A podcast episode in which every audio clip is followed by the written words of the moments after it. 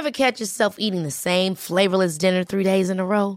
Dreaming of something better? Well, HelloFresh is your guilt-free dream come true, baby. It's me, Kiki Palmer. Let's wake up those taste buds with hot, juicy pecan-crusted chicken or garlic butter shrimp scampi. Mm. Hello Fresh. Stop dreaming of all the delicious possibilities and dig in at HelloFresh.com. Let's get this dinner party started.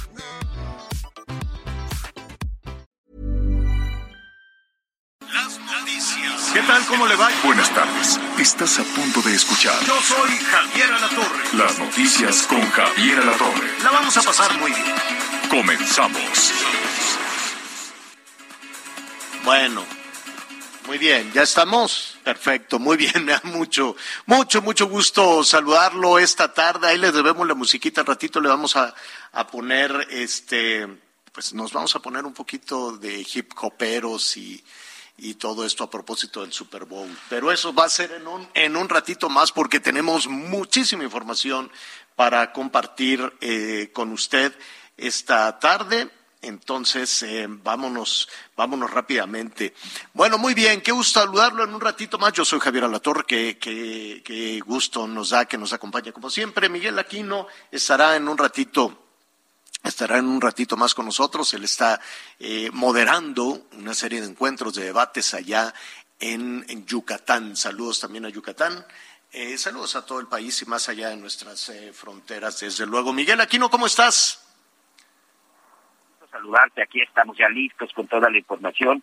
Un saludo precisamente desde aquí de la zona del sureste. Sí, segundo día analizando el informe, ya les contaremos, interesante el día de ayer y pues sorprendente de repente lo que puede pensar aquí nuestros amigos en Yucatán respecto a esta ciudad que hay que señalarlo, se encuentra, por supuesto, Mérida, el estado de Yucatán, se encuentra en los primeros lugares en muchos en muchos ámbitos, pero a veces una cosa son las encuestas y otra cosa es de cómo lo ve y lo percibe la gente que vive aquí en el estado. Me, me saludo con mucho gusto desde acá. Y oye Javier, en donde creo que no deben de estar muy contentos es en la casa del subsecretario de Salud, Hugo López Gatel, porque dice un juez que le tiene que investigar por algo que alguien dijo hace mucho tiempo, ¿no? De que el manejo de la pandemia no estaba siendo el correcto.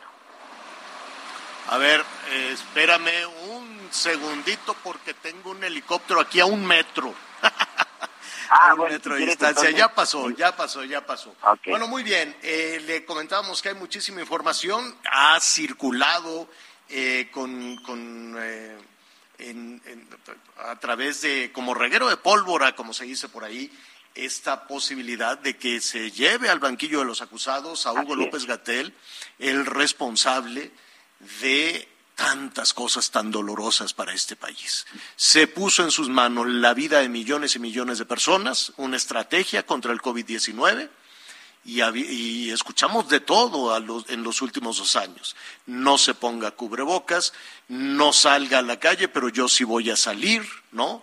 Los, eh, las cifras de los contagios, generando pues muchísimo desconcierto en los estados, porque una cosa era la información que salía desde la Ciudad de México y otra cosa la información de los gobiernos de los estados, con todo el malestar eh, que eso generaba también para los eh, gobernadores. Pero lo más importante,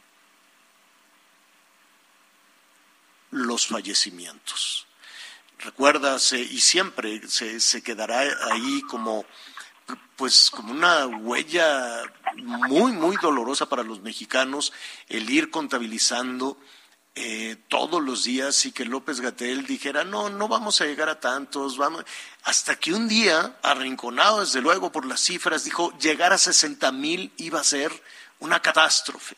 Decían que era imposible llegar a eso, que, que, que sería terrible, una pesadilla para nuestro país. Hoy, sin tener la certeza, sin tener la certeza de, de cuántos muertos eh, van, pues estamos superando los 300 mil. Y decimos no tener la certeza porque algunas eh, eh, eh, estadísticas y también los cifras, los números de la propia autoridad sanitaria hablan de más de medio millón de personas que han fallecido a consecuencia del COVID-19 familiares de las personas que murieron presentaron denuncias una y otra vez y no se les hacía caso, hasta que finalmente eh, ya un juez ordenó a la Fiscalía General de la República abrir un expediente, abrir una investigación para conocer la responsabilidad que tiene Hugo López Gatel en esta tragedia, Miguel. Sí, la verdad es que en, en este tema, Javier, es bien interesante la lucha que ha que han emprendido los familiares de dos víctimas desde el año pasado, que presentaron la denuncia en contra de López Gatel en la Fiscalía General de la República. De inicio, la Fiscalía General de la República se había negado, se había negado a investigar porque decían que no había los elementos suficientes y que, por supuesto, no había indicios de que se hubiera cometido un delito. los familiares de estas dos personas que, que perdieron la vida el señor Felipe Jiménez Palacios y Nayeli Martínez Aguilar son los denunciantes por la muerte por coronavirus de su padre y pareja respectivamente, son dos denuncias independientes.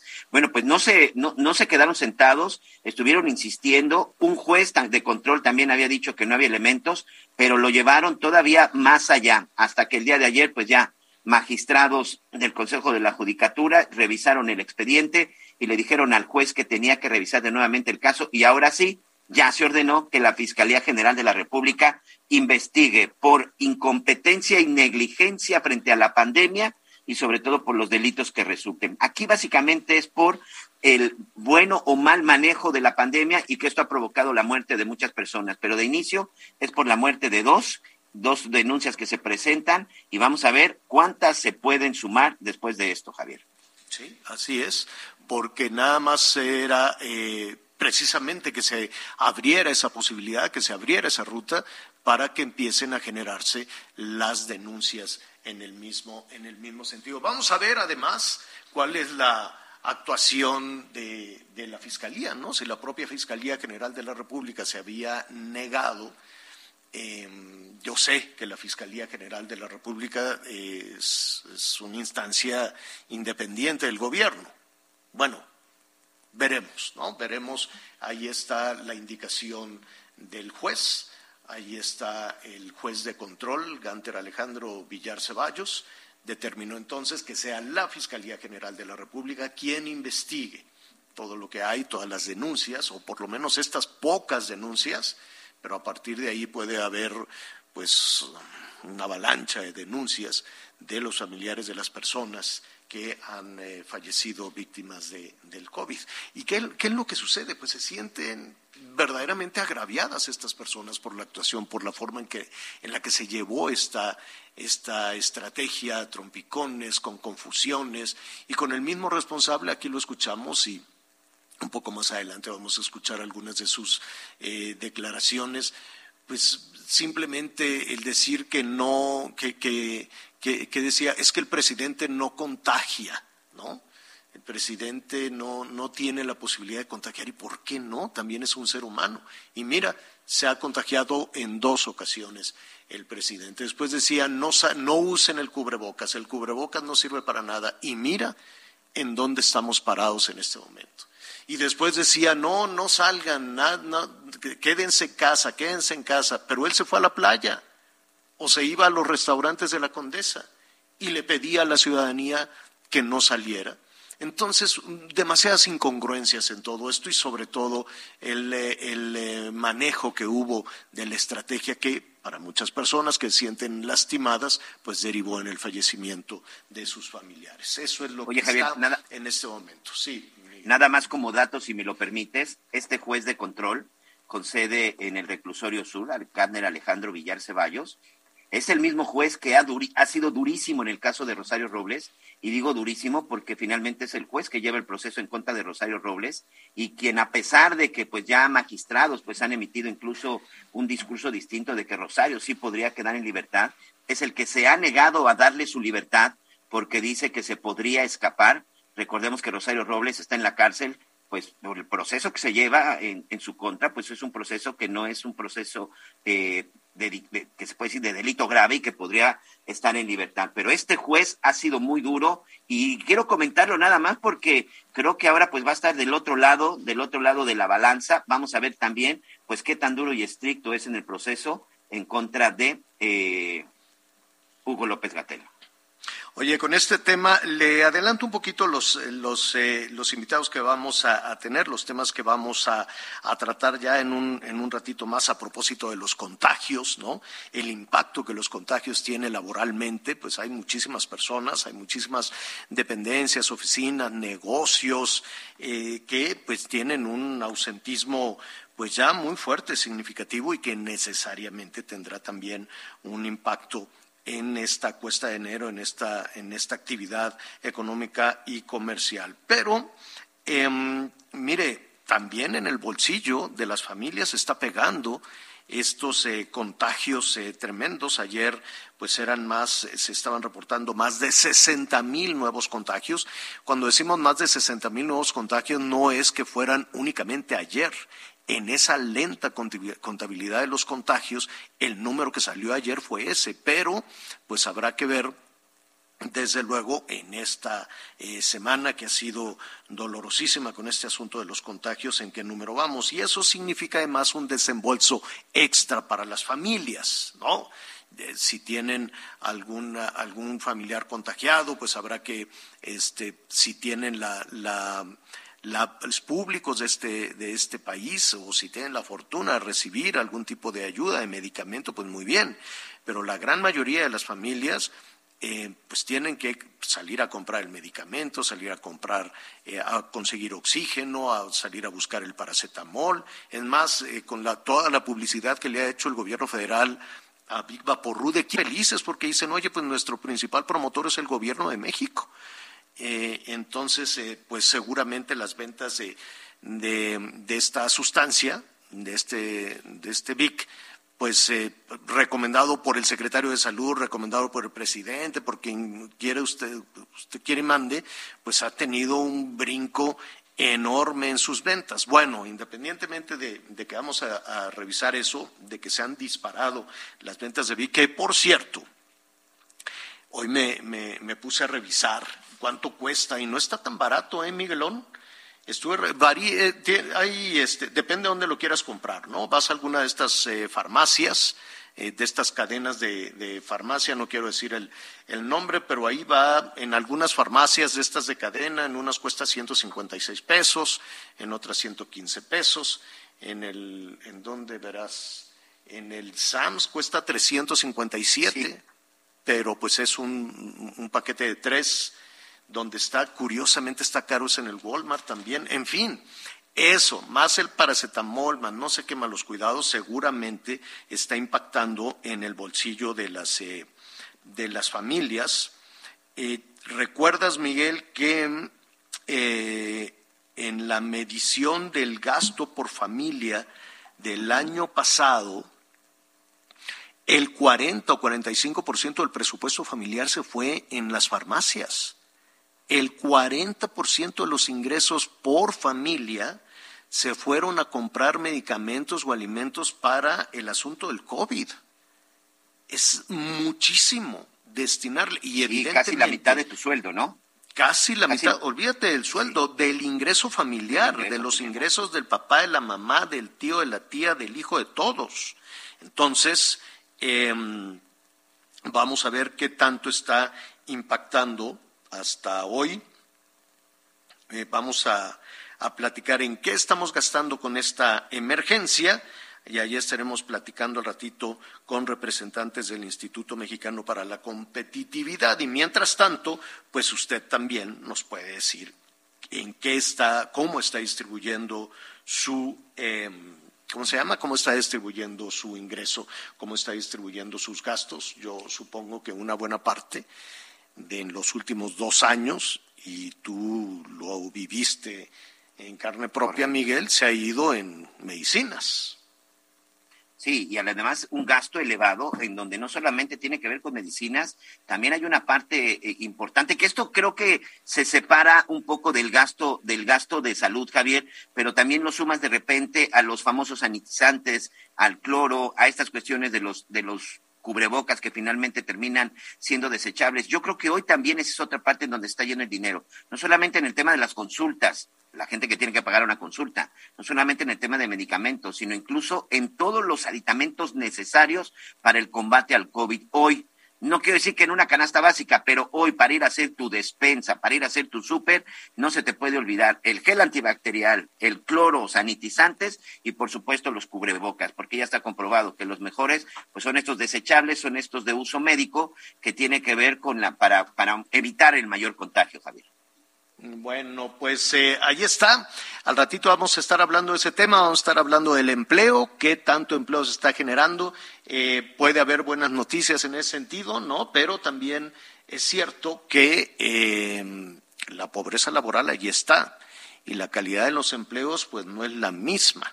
Entonces estaremos también revisando todo eso. Hoy hubo unos números importantes dados a conocer por por eh, el INEGI en la encuesta de ocupación y empleo. Este, bueno, le adelanto antes de saludar a Pedro, a Pedro Tello, que nos ayuda, como siempre, a darle una interpretación adecuada a estas cifras, a estos números y lo que estamos viviendo en este arranque del año.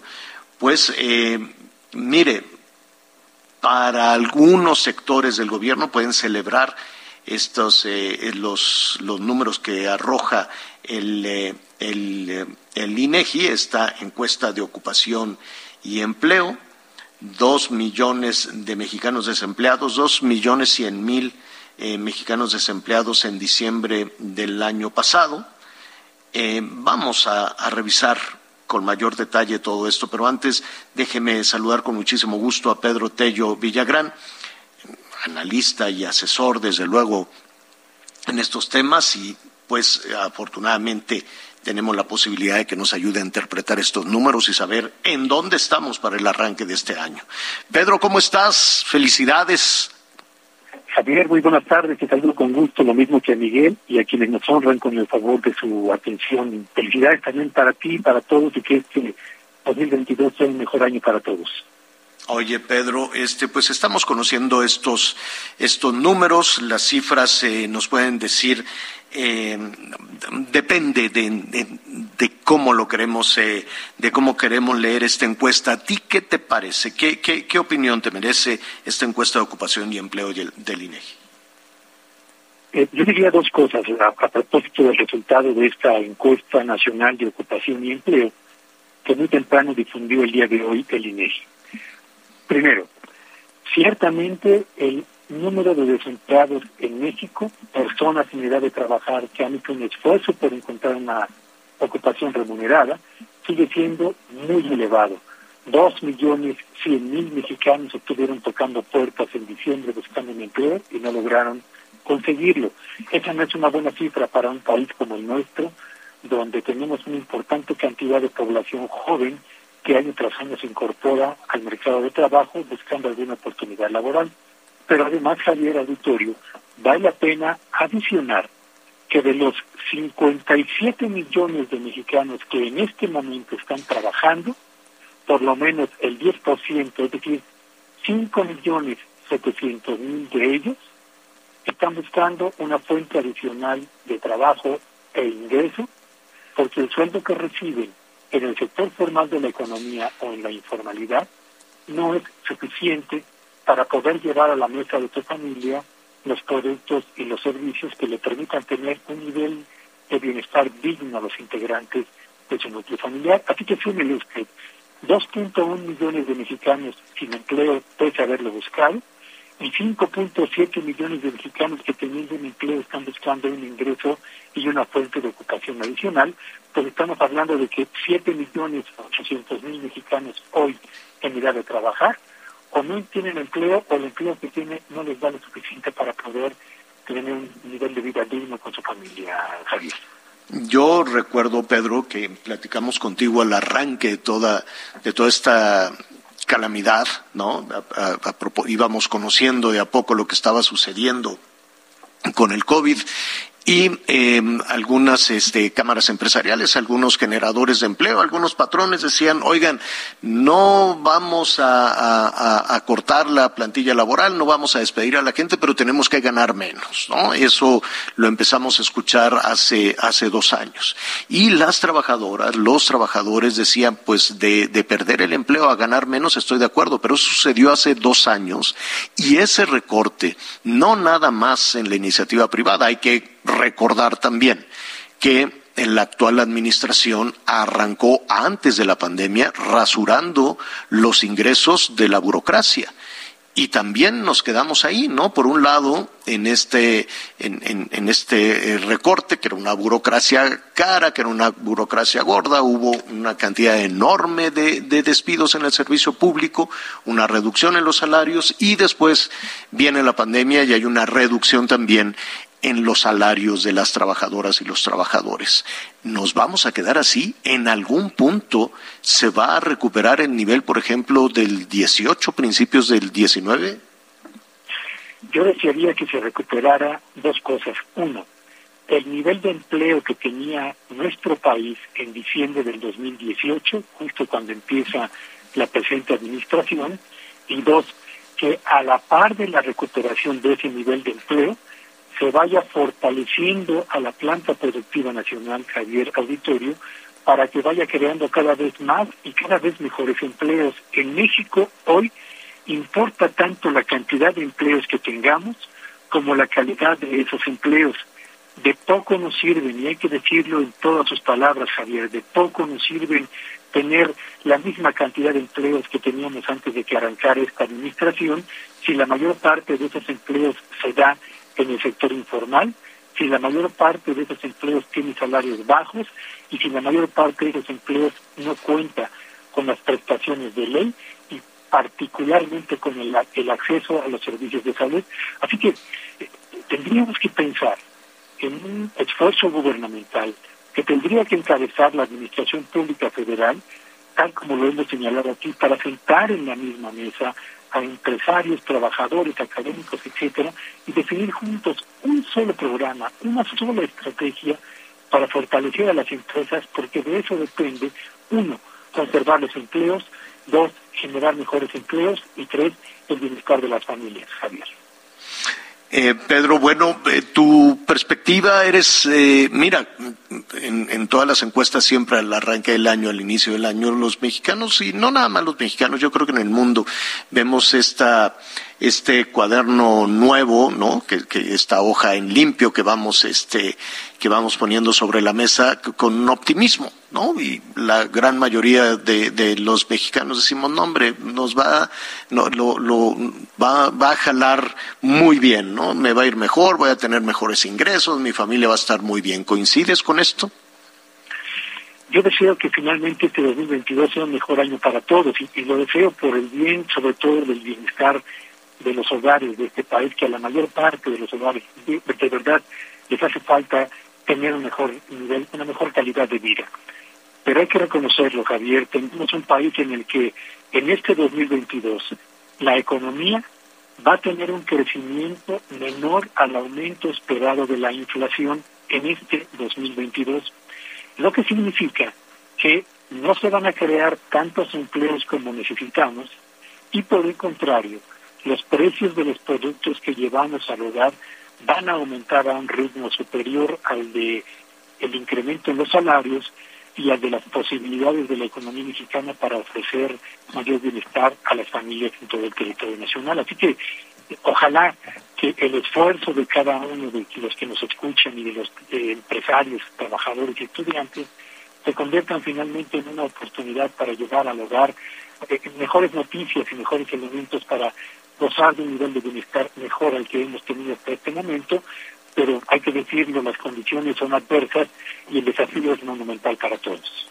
Así es, Pedro, te agradecemos, te agradecemos mucho. Oye, eh, ¿qué te parece si, si cuando tu agenda lo permita, este, hablamos de, de la reforma energética, de la reforma eléctrica Hoy seguramente habrá anuncios importantes respecto a, la refinería eh, eh, Deer Park. Eh, hoy está la secretaria de Energía de los Estados Unidos en, en México justo cuando se está, bueno, están en esta especie, este foro abierto para discutir que hay quienes dicen que es básicamente una vacilada, que es únicamente para acuerpar una decisión tomada en materia de la, de la reforma eléctrica. Hay quienes sí van con el ánimo de ser escuchados. Vamos a ver qué es lo que sucede. Y bueno, la presencia de esta funcionaria eh, no habrá que dejarlo, no habrá que dejarlo de, de, lado, dice el gobierno federal, que son muy respetuosos, que, que, Estados Unidos es muy respetuoso precisamente en las decisiones que en materia energética y de la industria eléctrica estén tomando, pero pues únicamente decir que esta funcionaria, la Secretaría de Energía, llega a México, pero trae en la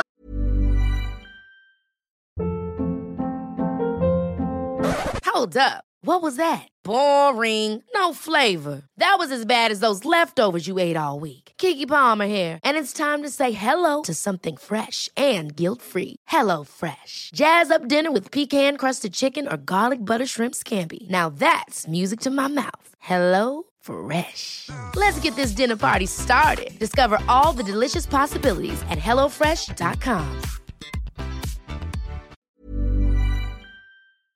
Eh, en, en, en, su portafolio, pues una serie de denuncias de empresarios, de legisladores, de congresistas de los Estados Unidos y nada más dejar una cifra para comentarla contigo después. 45 mil millones de dólares de capital privado extranjero y nacional están invertidos en energía en nuestro país. Y al parecer, aunque el gobierno mexicano dice que no, puede ser alguno de los temas, por lo menos de preocupación o alguna observación que haga la eh, Secretaría de Energía. ¿No crees? Ya veremos al rato por la tarde qué sucede, ¿no? Sí, por supuesto. Y solamente muy rápido que no es casual que justo cuando inicia el debate en México del contenido de la ley eléctrica propuesta por el presidente, venga la secretaria de Energía de Estados Unidos y, como bien lo ha señalado, con su portafolio lleno de cartas de empresarios, de legisladores al gobierno norteamericano para que solicite a México una actitud más abierta, menos agresiva contra el capital privado que ya se han invertido en México para generar energía eléctrica limpia y para establecer un canal de diálogo que permita flexibilizar la opinión del gobierno de México no es casual. Así que habrá que esperar qué ocurre y con todo gusto, Javier, cuando lo dispongas explicaremos. Pedro Tello Villagrán, muchísimas gracias. Es un gusto, buenas tardes a todos. Gracias, un abrazo, una pausa y volvemos. Sigue con nosotros. Volvemos con más noticias. Antes que los demás. Todavía hay más información. Continuamos. Bueno, le comentábamos al inicio del programa que todavía faltará tiempo para conocer eh, un poco más de los efectos que este rebrote de los contagios tremendo eh, tiene en nuestro país, ¿no? Y lo podemos medir en el ausentismo, en los problemas que se tienen en, en algunos comercios, en algunos este, negocios. Evidentemente, lo primero es cuidar la salud, buscar la manera de, de, de recuperar esa salud para, para, salir adelante. Pero en el camino hay problemas en la, en por ejemplo, en la industria maquiladora, en diferentes empresas que ya empiezan a reportar un ausentismo muy elevado. Y en las familias vienen los gastos, gastos enormes eh, a propósito de, eh, de los eh, cuidados que hay para eh, atender a uno o varios de los integrantes de la familia, entre las pruebas que están carísimas, que si la PCR, que si los remedios, los médicos, en fin. ¿En qué estamos gastando? Al arranque de, de, este año y cómo hemos vivido el desarrollo también de toda esta calamidad. Yo eh, le agradezco en este momento a Fátima Mace, directora de Sociedad Incluyente del Instituto Mexicano para la Competitividad. Fátima, ¿cómo estás? Muy buenas tardes. Hola Javier, muy buenas tardes. Un gusto estar contigo y el auditorio. Oye, ¿hay alguna forma de tener una medición eh, aproximada? Porque pues hay en, en, en, estos dos últimos años se va desembolsando, desembolsando y cuando nos damos cuenta en materia de salud mm, nos va demandando cada vez más dinero. Ciertamente, mira, sí, en México tenemos un instrumento que nos permite saber cuánto ganan y cuánto gastan los hogares en México y esa es la encuesta nacional de ingreso-gasto de los hogares. El, eh, desafortunadamente no es una encuesta que nos permita seguir mes a mes o año con año eh, esta estructura de gastos, pero eh, ya tenemos, digamos, resultados de cómo, pues, cómo cambió, cómo cambiaron los ingresos y los gastos de los hogares a raíz de la pandemia, porque la última medición de esta encuesta se presentó el año pasado con datos de 2020 y por lo tanto ya captaban, eh, pues, pues una sensibilidad de parte de los hogares eh, ante ante la reacción de la pandemia.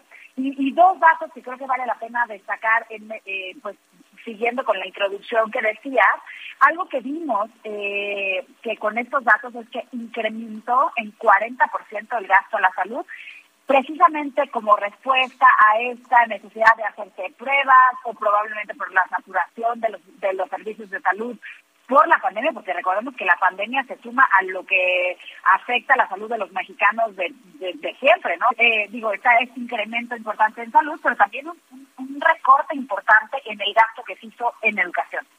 Exactamente, es lo que te iba a preguntar. La, la, cobija se hizo más chiquita, ¿no? Los ingresos entre la pobreza laboral, los ingresos familiares han disminuido en los últimos dos o tres años. Eh, y con toda y esa, con toda y esa disminución, de acuerdo a esta medición que ustedes tienen, ¿cómo estamos distribuyendo el gasto?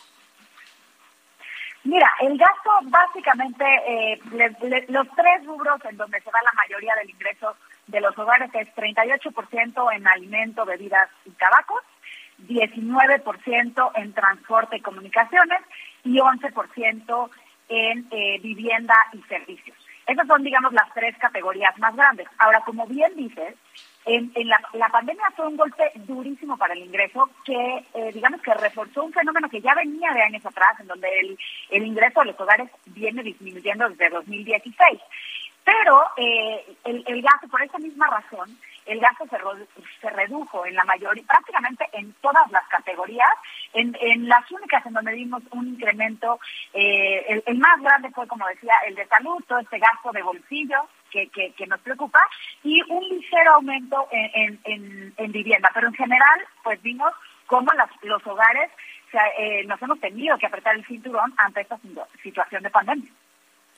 Y en ese apretarse el cinturón, eh, mira, hay algunos sectores, eh, sobre todo de, de, de, del servicio público, ¿no? De, algún nivel de gobierno que dice, pues eh, gastar en esparcimiento, gastar en cultura, gastar en tiempo libre, gastar en educación, pues habrá que, se, puede reducir, es decir, no, no les duele. Cuando ese es un asunto muy serio, este, no solo para la formación de, de, de, los integrantes de la familia, sino para la misma salud emocional de, de una familia, ¿no? Que una familia deje de gastar en esto, que creo que el, el número es, es muy significativo, casi 45%.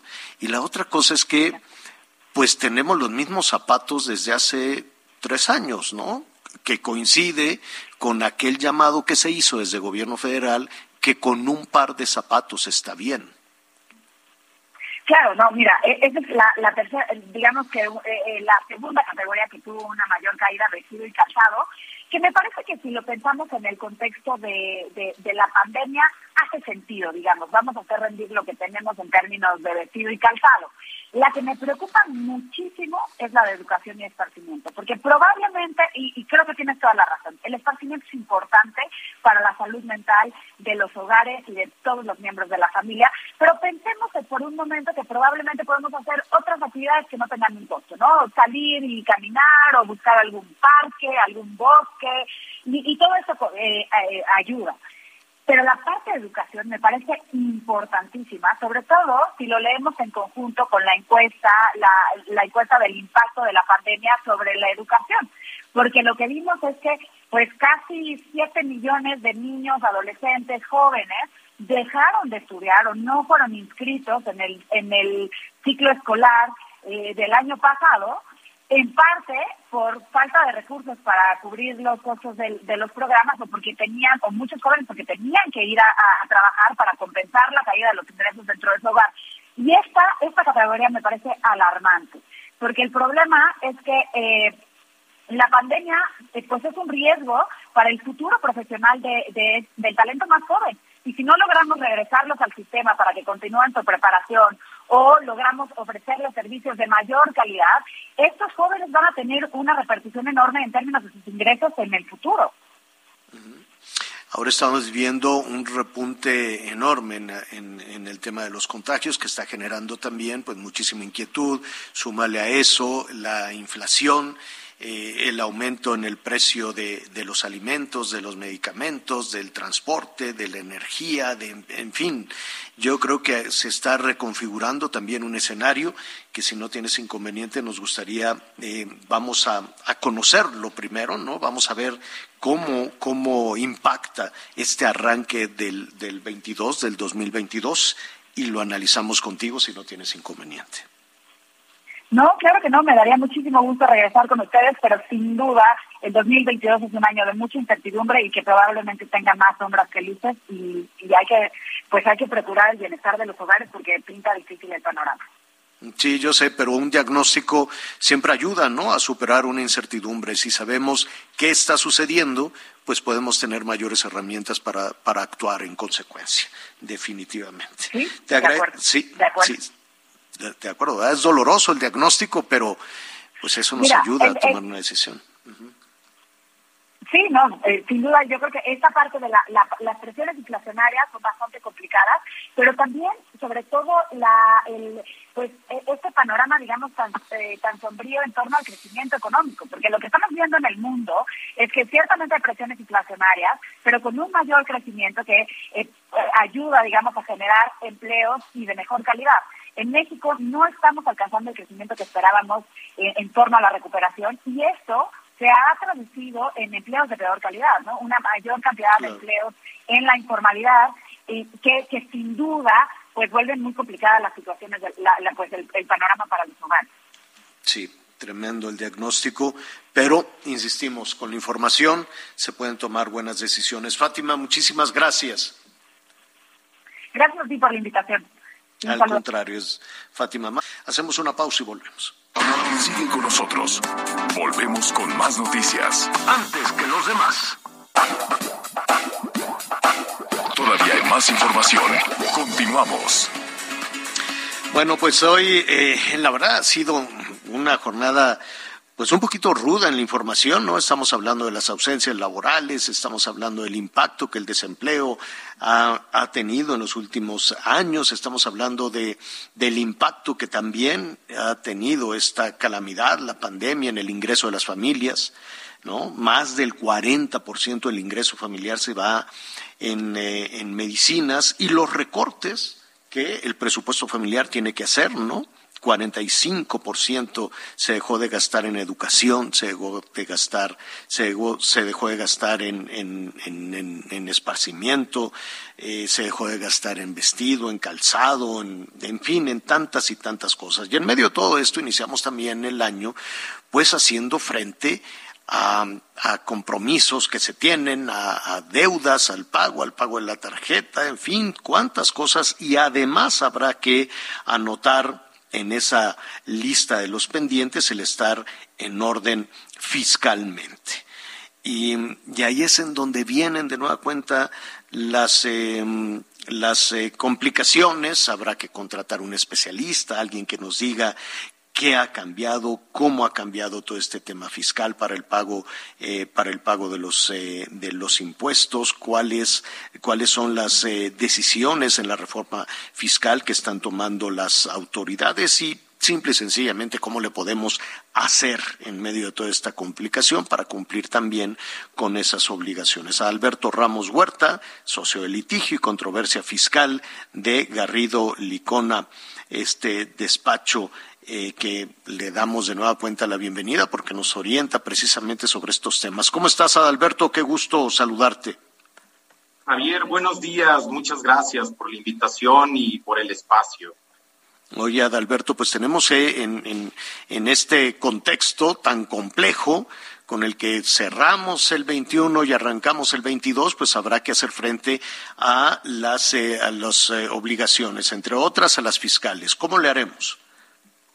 Sí, mira Javier, como bien apuntas, pues hay un contexto económico complicado y pues aparte pues viene una reforma fiscal un tanto agresiva se fortalecen las facultades de fiscalización por parte de las autoridades, se busca incrementar la recaudación, por ahí se señala que pues todo esto para combatir ciertas prácticas de evasión fiscal a las que han recurrido pues algunos contribuyentes. Sin embargo, lo que vemos es que se está afectando a otros sectores económicos, sectores económicos que sí cumplen con sus obligaciones fiscales y que pues bueno, pues no es el objetivo de esta reforma fiscal. Entonces, el empresariado pues sí está preocupado con estas medidas eh, de reforma agresivas, pues lo, cual va a incidir de forma económica de muy, muy importante ¿no? en, las empresas. Ahora, ¿dónde, cómo puede un contribuyente que quiere ponerse en orden, que quiere tener, digo, no hay nada más eh, tranquilizador y mm, que tener en la, la, ruta clara de cómo cumplir con todas estas con todas estas obligaciones. ¿Por dónde empezamos? Sí, mira, hoy en día lo que tenemos es que pues hay muchas herramientas fiscales que te van a facilitar ese cumplimiento de las obligaciones fiscales. Como sabemos, es hasta antes, digo, era, era complicado cumplir con, nuestras obligaciones fiscales. Hoy en día la tecnología ha puesto diversas herramientas para facilitar, para estar en cumplimiento con la ley y sobre todo, Javier, como, como apuntaba, pues hay un entorno de fiscalización bastante agresivo y qué mejor que prepararnos, anticiparnos, estar en línea con la ley fiscal, con nuestras obligaciones y de ahí pues poder cumplir eh, satisfactoriamente, ¿no? Sin embargo, aquí, permíteme, Javier, hay una situación que sí, sí queremos destacar que, pues bueno, por una parte puede haber buena voluntad, cumplir con las obligaciones fiscales, pero también, como viene esta reforma un tanto agresiva, donde aparte de, auditar de forma pues más eh, agresiva a los contribuyentes, les limitan eh, la posibilidad de aplicar ciertas deducciones a las empresas, con, la bandera de, combatir prácticas de evasión fiscal. Sin embargo, se están viendo afectados sectores económicos que sí cumplen con sus obligaciones fiscales. Y te voy a poner un ejemplo, Javier. Hay empresas que pues tienen ventas, ventas superiores a 200 mil pesos y pues en este entorno de COVID, pues los índices de morosidad aumentaron y pues muchos deudores pues no pagaron sus deudas. Entonces, estas empresas que, que tuvieron ventas ya pagaron impuestos y lo que la ley te permite es poder deducir esas pérdidas por esas cuentas incobrables. Sin embargo, con esta reforma fiscal, lo que te señalan es de que pues ya no lo vas a poder deducir, sino que te tienes que esperar hasta que obtengas una sentencia, o sea, que hayas demandado a tu deudor y obtengas una sentencia definitiva. Lo que es desafortunado es de que los juicios aquí en México, como sabemos, tardan hasta cuatro o cinco años. Entonces esa deducción va a tener que esperar cuatro o cinco años, lo cual, pues a sector financiero, eh, sector comercial que tiene este tipo de deudas, le va a generar una afectación importante en, su, en sus finanzas y, y, pues es como, como se está abordando. Si bien han anunciado que no hay nuevos impuestos, pero indirectamente sí te están limitando la posibilidad de aplicar tus deducciones y lo cual implica que pues van a recaudar más, ¿no? Y, y ahí va, va la línea, más recaudación es lo que se busca. Javier, con todo pues, ah, pues Adalberto, te, te, agradecemos mucho. Mira, el asunto eh, siempre para los contribuyentes, para las trabajadoras, los trabajadores, en fin, eh, tiene una complejidad y sobre todo cuando hay modificaciones, ¿no? Año con año, estas modificaciones en la reforma fiscal. ¿Cómo podemos entrar en contacto con ustedes? Sí, mira, Javier, nos pueden encontrar en redes sociales eh, como Garrido Licona y bueno, mi correo es a ramos eh, garridolicona.com. Perfecto. Muy bien, pues si no tienes inconvenientes, seguiremos en contacto para poder entender, ¿no? Y cumplir, desde luego, con, las eh, obligaciones, con las obligaciones fiscales, con la asesoría de profesionales como ustedes. Gracias, Alberto. Gracias. Un saludo afectuoso. Hasta pronto. Hacemos una pausa. Volvemos. Sigue con nosotros. Volvemos con más noticias. Antes que los demás. Heraldo Radio. Todavía hay más información. Continuamos.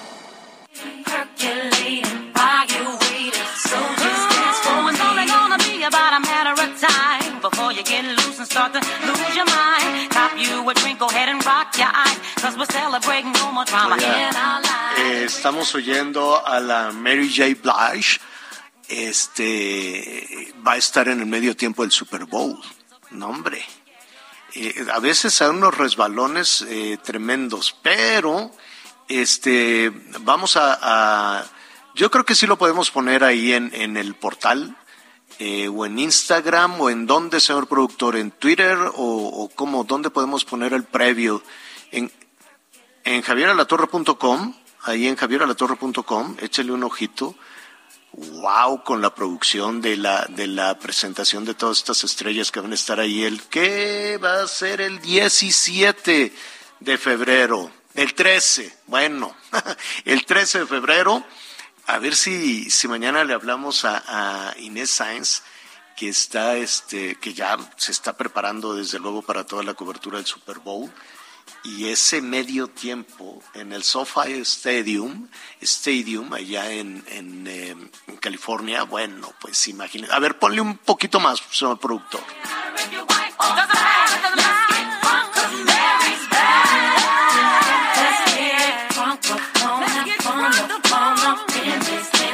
La verdad es que a mí el hip hop, sí, ¿eh?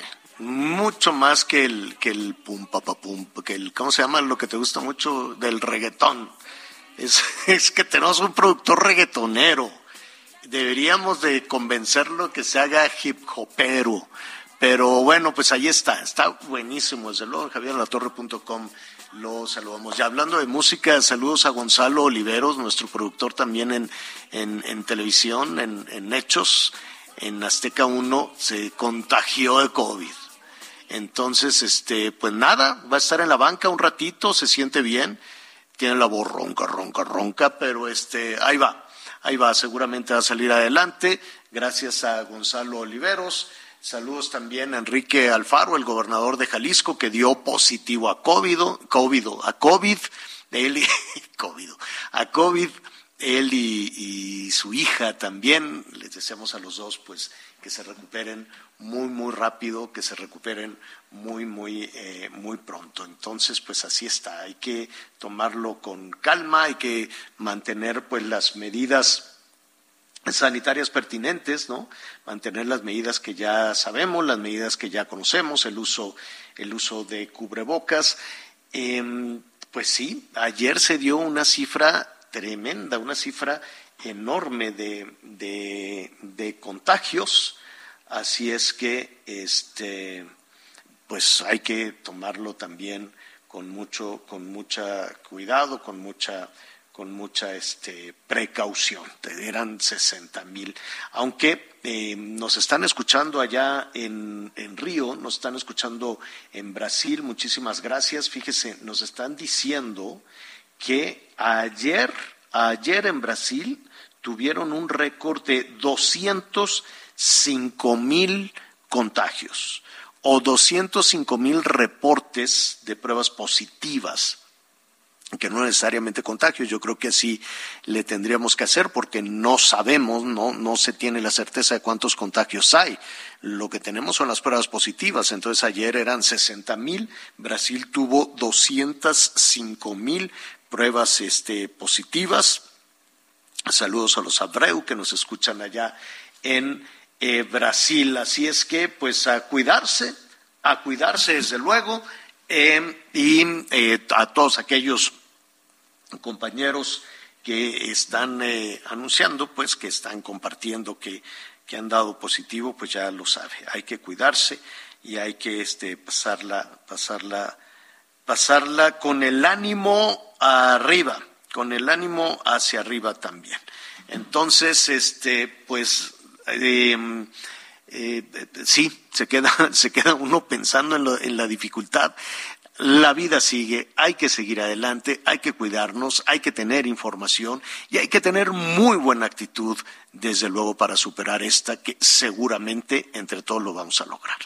Yo soy Javier Alatorre, muchísimas gracias, Anita Lomelía, Miguel Aquino, yo lo espero, ya lo sabe, a las diez y media con las noticias en hechos, gracias a las estaciones de El Heraldo Radio y de Audiorama por su atención. Buenas tardes, buen provecho.